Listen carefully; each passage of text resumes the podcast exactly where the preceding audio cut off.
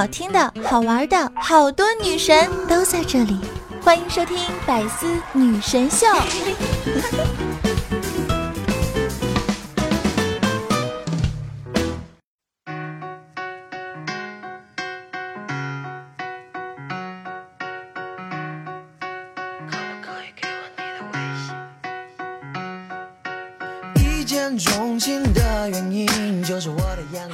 段友，欢迎您收听《百思女神秀》。我依然是你们肤白貌美、声音甜、帝都白美就差富的无毛女神小六六。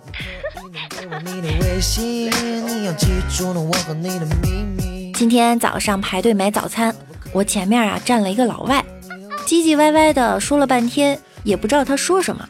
只听到一句 double，于是呢，我就给老板翻译，我说呀，他要两份儿。老外一听急了，用生硬的普通话说：“不不不，是打包打包。”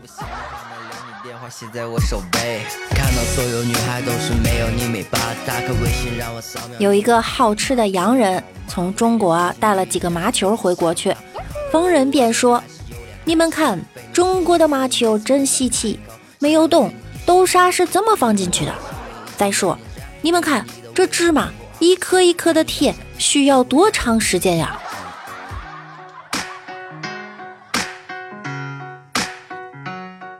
有一个外国人跟我说：“你们中国人的确是一个勤奋的民族。”怎么见得？每当我早晨经过街道，常常可以看到路边的招牌上写着“早点”两个大字。提醒路过上班的人不要迟到。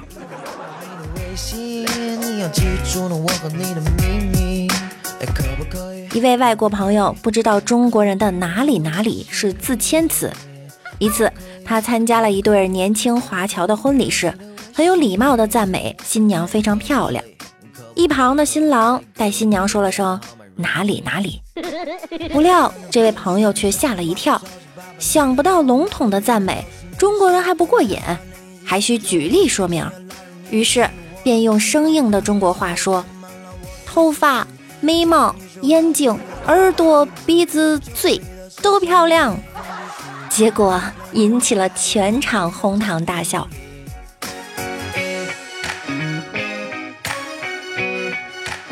我的老板是一个老外，曾经让我帮忙起个中文名。我告诉他：“你的名字读快了。”是个很霸气的大英雄，被称为第一勇士，一个朝代的开国元勋、公爵、皇帝的辅政大臣，就像你们亚瑟王的兰斯洛特一样。他眼睛一亮，快把名字写给我看。第二天，全公司都收到了他的信，昭告天下，起中文名了。落款是两个刚劲有力的楷字，鳌拜。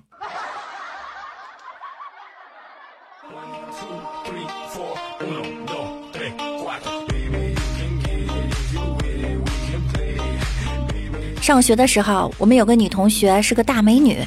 记得有一次夏天，她穿了一件很露的衣服，让李大脚给评价评价。李大脚一看就说：“这让我有股想犯罪的冲动啊！”结果女同学竟然说：“那你就行动啊，我不会怪你的。”李大脚激动的不行，上去就按住她，把她脖子上的金链子扯下来就跑。李大脚说：“这不能怪我吧？谁让他穿的这么少，把金链子都露出来了。”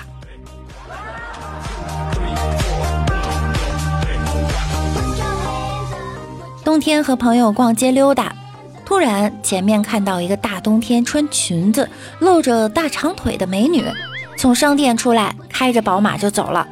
朋友就跟我说：“不用觉得不可思议，她有车，所以穿的少。”我回头看看朋友，说：“不对，因为他穿的少，所以才有车啊。”当今最时髦的就是男显高，女显瘦，狗穿衣服，人露肉。有一次，我求大师替我摸骨算命，大师摸了半天，表情越来越严肃。我小心翼翼地问：“师傅，算出什么来了吗？”大师回答：“罕见，老夫闯荡江湖数十载，第一次遇到你这样的。我我到底怎么了？”大师摇了摇头：“根本摸不到骨头啊，全是肉啊。”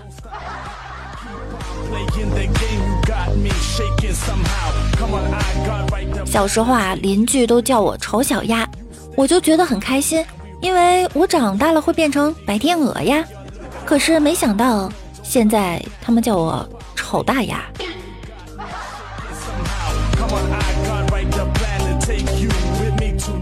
李大脚问：“为什么我的五官这么扁平？”李妈妈说：“因为你小时候总是趴着睡觉。”为什么不把我转过来？他爸来了一句：“你小时候长得丑，你妈看见了害怕。”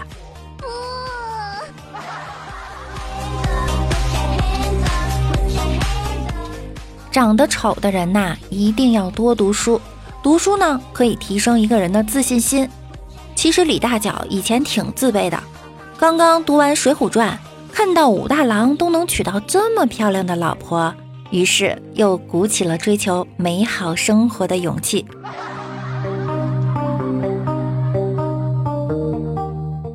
李大脚准备打一辈子的光棍，原因很简单：漂亮的女人养不住。懒惰的女人养不起，难看的女人养不亲。当然，如果有女人看上了他，前面那三条都不成问题了。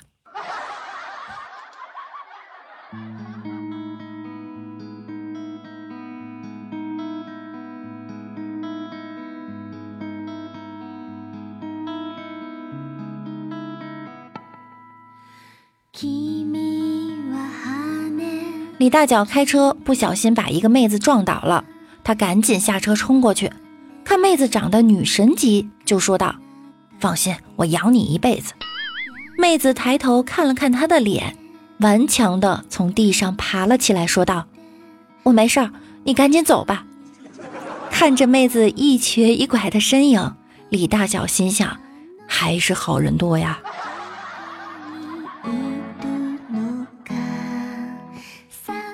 中国呀有两大邪术，一个呢是 PS，一个是化妆。通过这两个手段，老李，你不会没有女朋友的。公安局呼吁大家修图要适可而止，不然有一天你失踪了，绝对找不到你。当然，并不是长得漂亮就有很多特权，比如去买衣服。当一个美女跟你说：“亲爱的，我想买这个”，你一定很想多听她说几次。但是如果是一个丑女这样跟你说，我想你一定会赶紧买给她。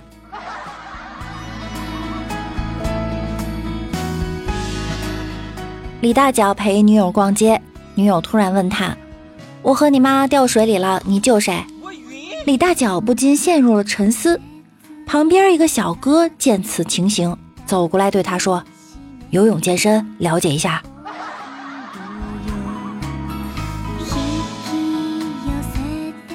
昨晚睡觉，女友突然掀开被子，钻进李大脚怀里，撒娇地说：“晚上有点害怕。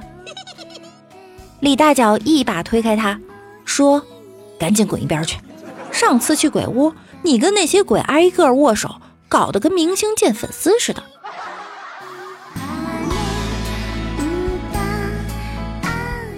李大脚啊，今天起你的绰号就叫做火锅吧？为啥叫火锅？因为我希望你快滚！哼。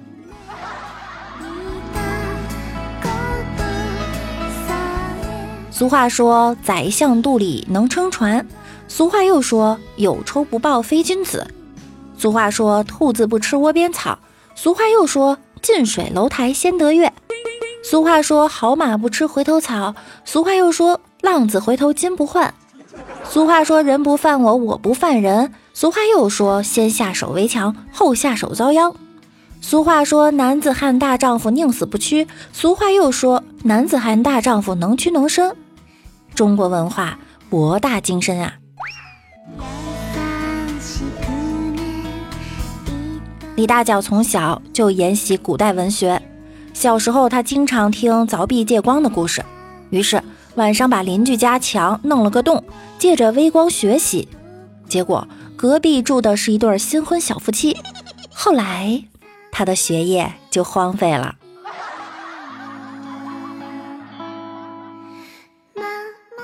李大脚和侄子聊天，他说：“学习这件事儿啊，最怕的就是坚持。”我当年和你一样，英语不好，但是我每天都坚持在睡前背十个单词。侄子急忙问：“有效果吗？”功夫不负有心人，三年过后，那十个单词啊，我终于会背了。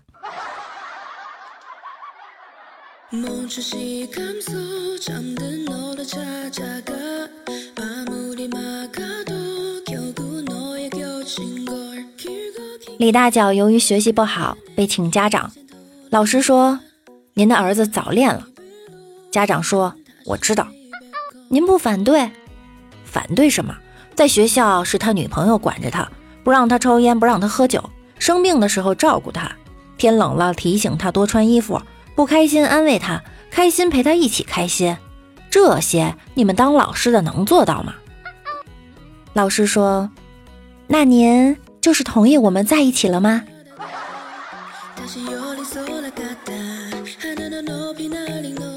李大脚长大后来到了新的城市，哪里都不熟悉，饿了想吃饭，看到前面一个女人，他就喊了声阿姨，回头才看清是个小姑娘。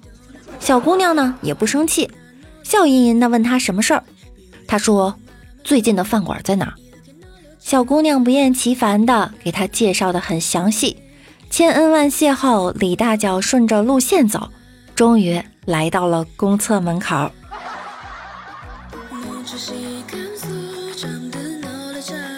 李大脚从小家里就很穷，带过很多女孩回家，都因为买不起房子，最后跟他分手了。于是他总结经验，买了桶红漆，在自家的墙上刷个大大的拆字儿。很快他就结婚了，五年过去了，他媳妇儿搂着四岁的孩子，依旧坐在那破房子门口，一边哭一边骂：“他奶奶的，也没问个日期。”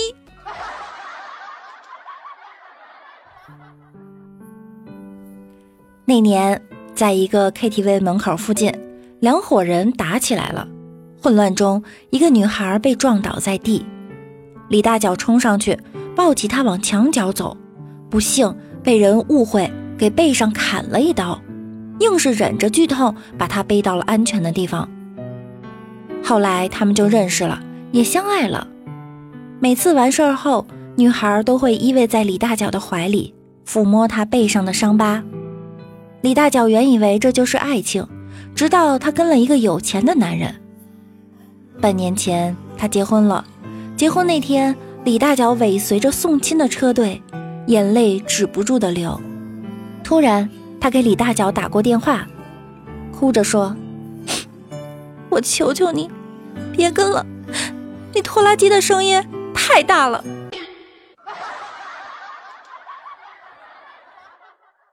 王美丽跟我说道：“昨天我去相了个对象，那男的没啥，就是有钱，吃饭全点海鲜。”穿衣服都名牌，开豪车住豪宅，第一次见面，在公共场合就跟我吆五喝六的，哼，没什么素质，说话呢还很直接，也很嚣张，哼，我最看不上这种人了。于是啊，饭都没吃完我就走了。我气愤地说道：“哎，这男的电话给我，这种男人就欠绿，所以我决定嫁给他。”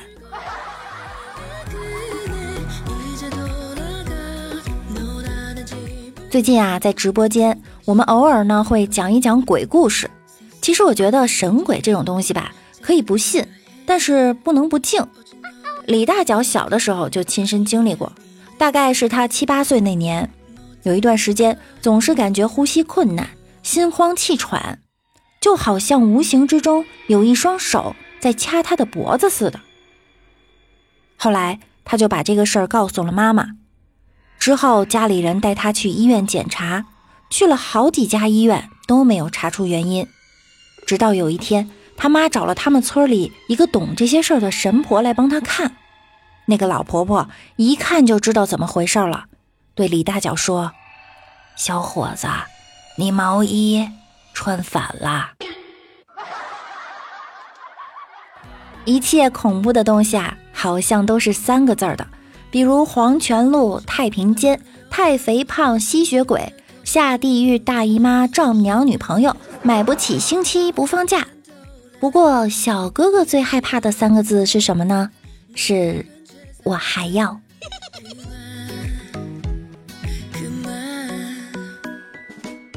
在节目的最后啊，依然给大家留一个互动话题，那就是。在哪个瞬间，你觉得你已经长大了？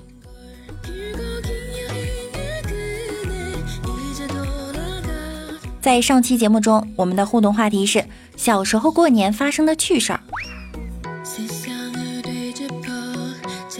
我们的蓝一帮说，放鞭炮没扔过厕所，但是有扔过牛粑粑的，那场面相当壮观。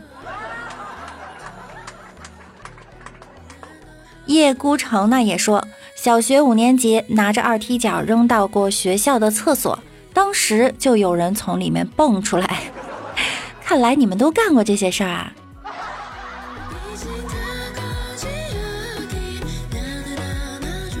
我们的小五七呢说炸过，用那种小鱼雷炸的，然后赶紧扔到厕所里。那一年过得很有意义，男女混合双打，屁股开了花。花了三百大洋修水管。我们江州野渡人说，我还记得多年前那个寒假，我还在读初中。有一天，我找来了好多大鞭炮，但是我胆子小啊，不敢点鞭炮。于是我将鞭炮拆开，把里面的火药都集中放在一起，准备点着玩儿。可是当时没有火柴，只用打火机点很危险。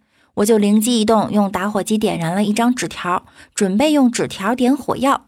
可是纸条在火药上方不小心被风吹灭了。我就低头看看情况。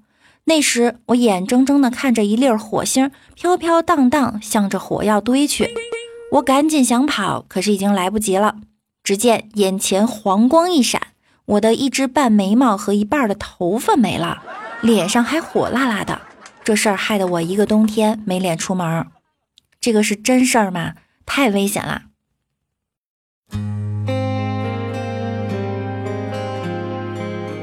星辉说：“我问四岁的女儿，过了一年你又长了一岁，有什么愿望说出来，爸爸帮你实现。”女儿说：“我希望在新的一年里，光头强不再砍树。”这个爸爸真帮不了你，这个阿姨也帮不了你。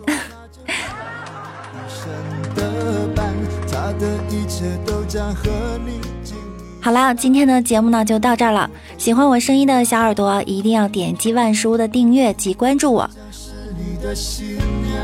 我们的互动 QQ 群是六七三二七三三五四，欢迎大家来分享生活中的囧事儿和趣事儿。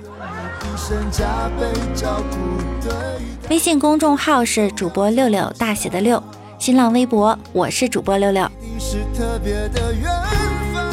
大家在喜马拉雅首页搜索主播六六，就可以进入我的个人主页，就可以看到我的直播预告了。我每晚九点也在喜马拉雅直播间等着你们哟。想要更多的了解我，就来直播间和我一起互动吧。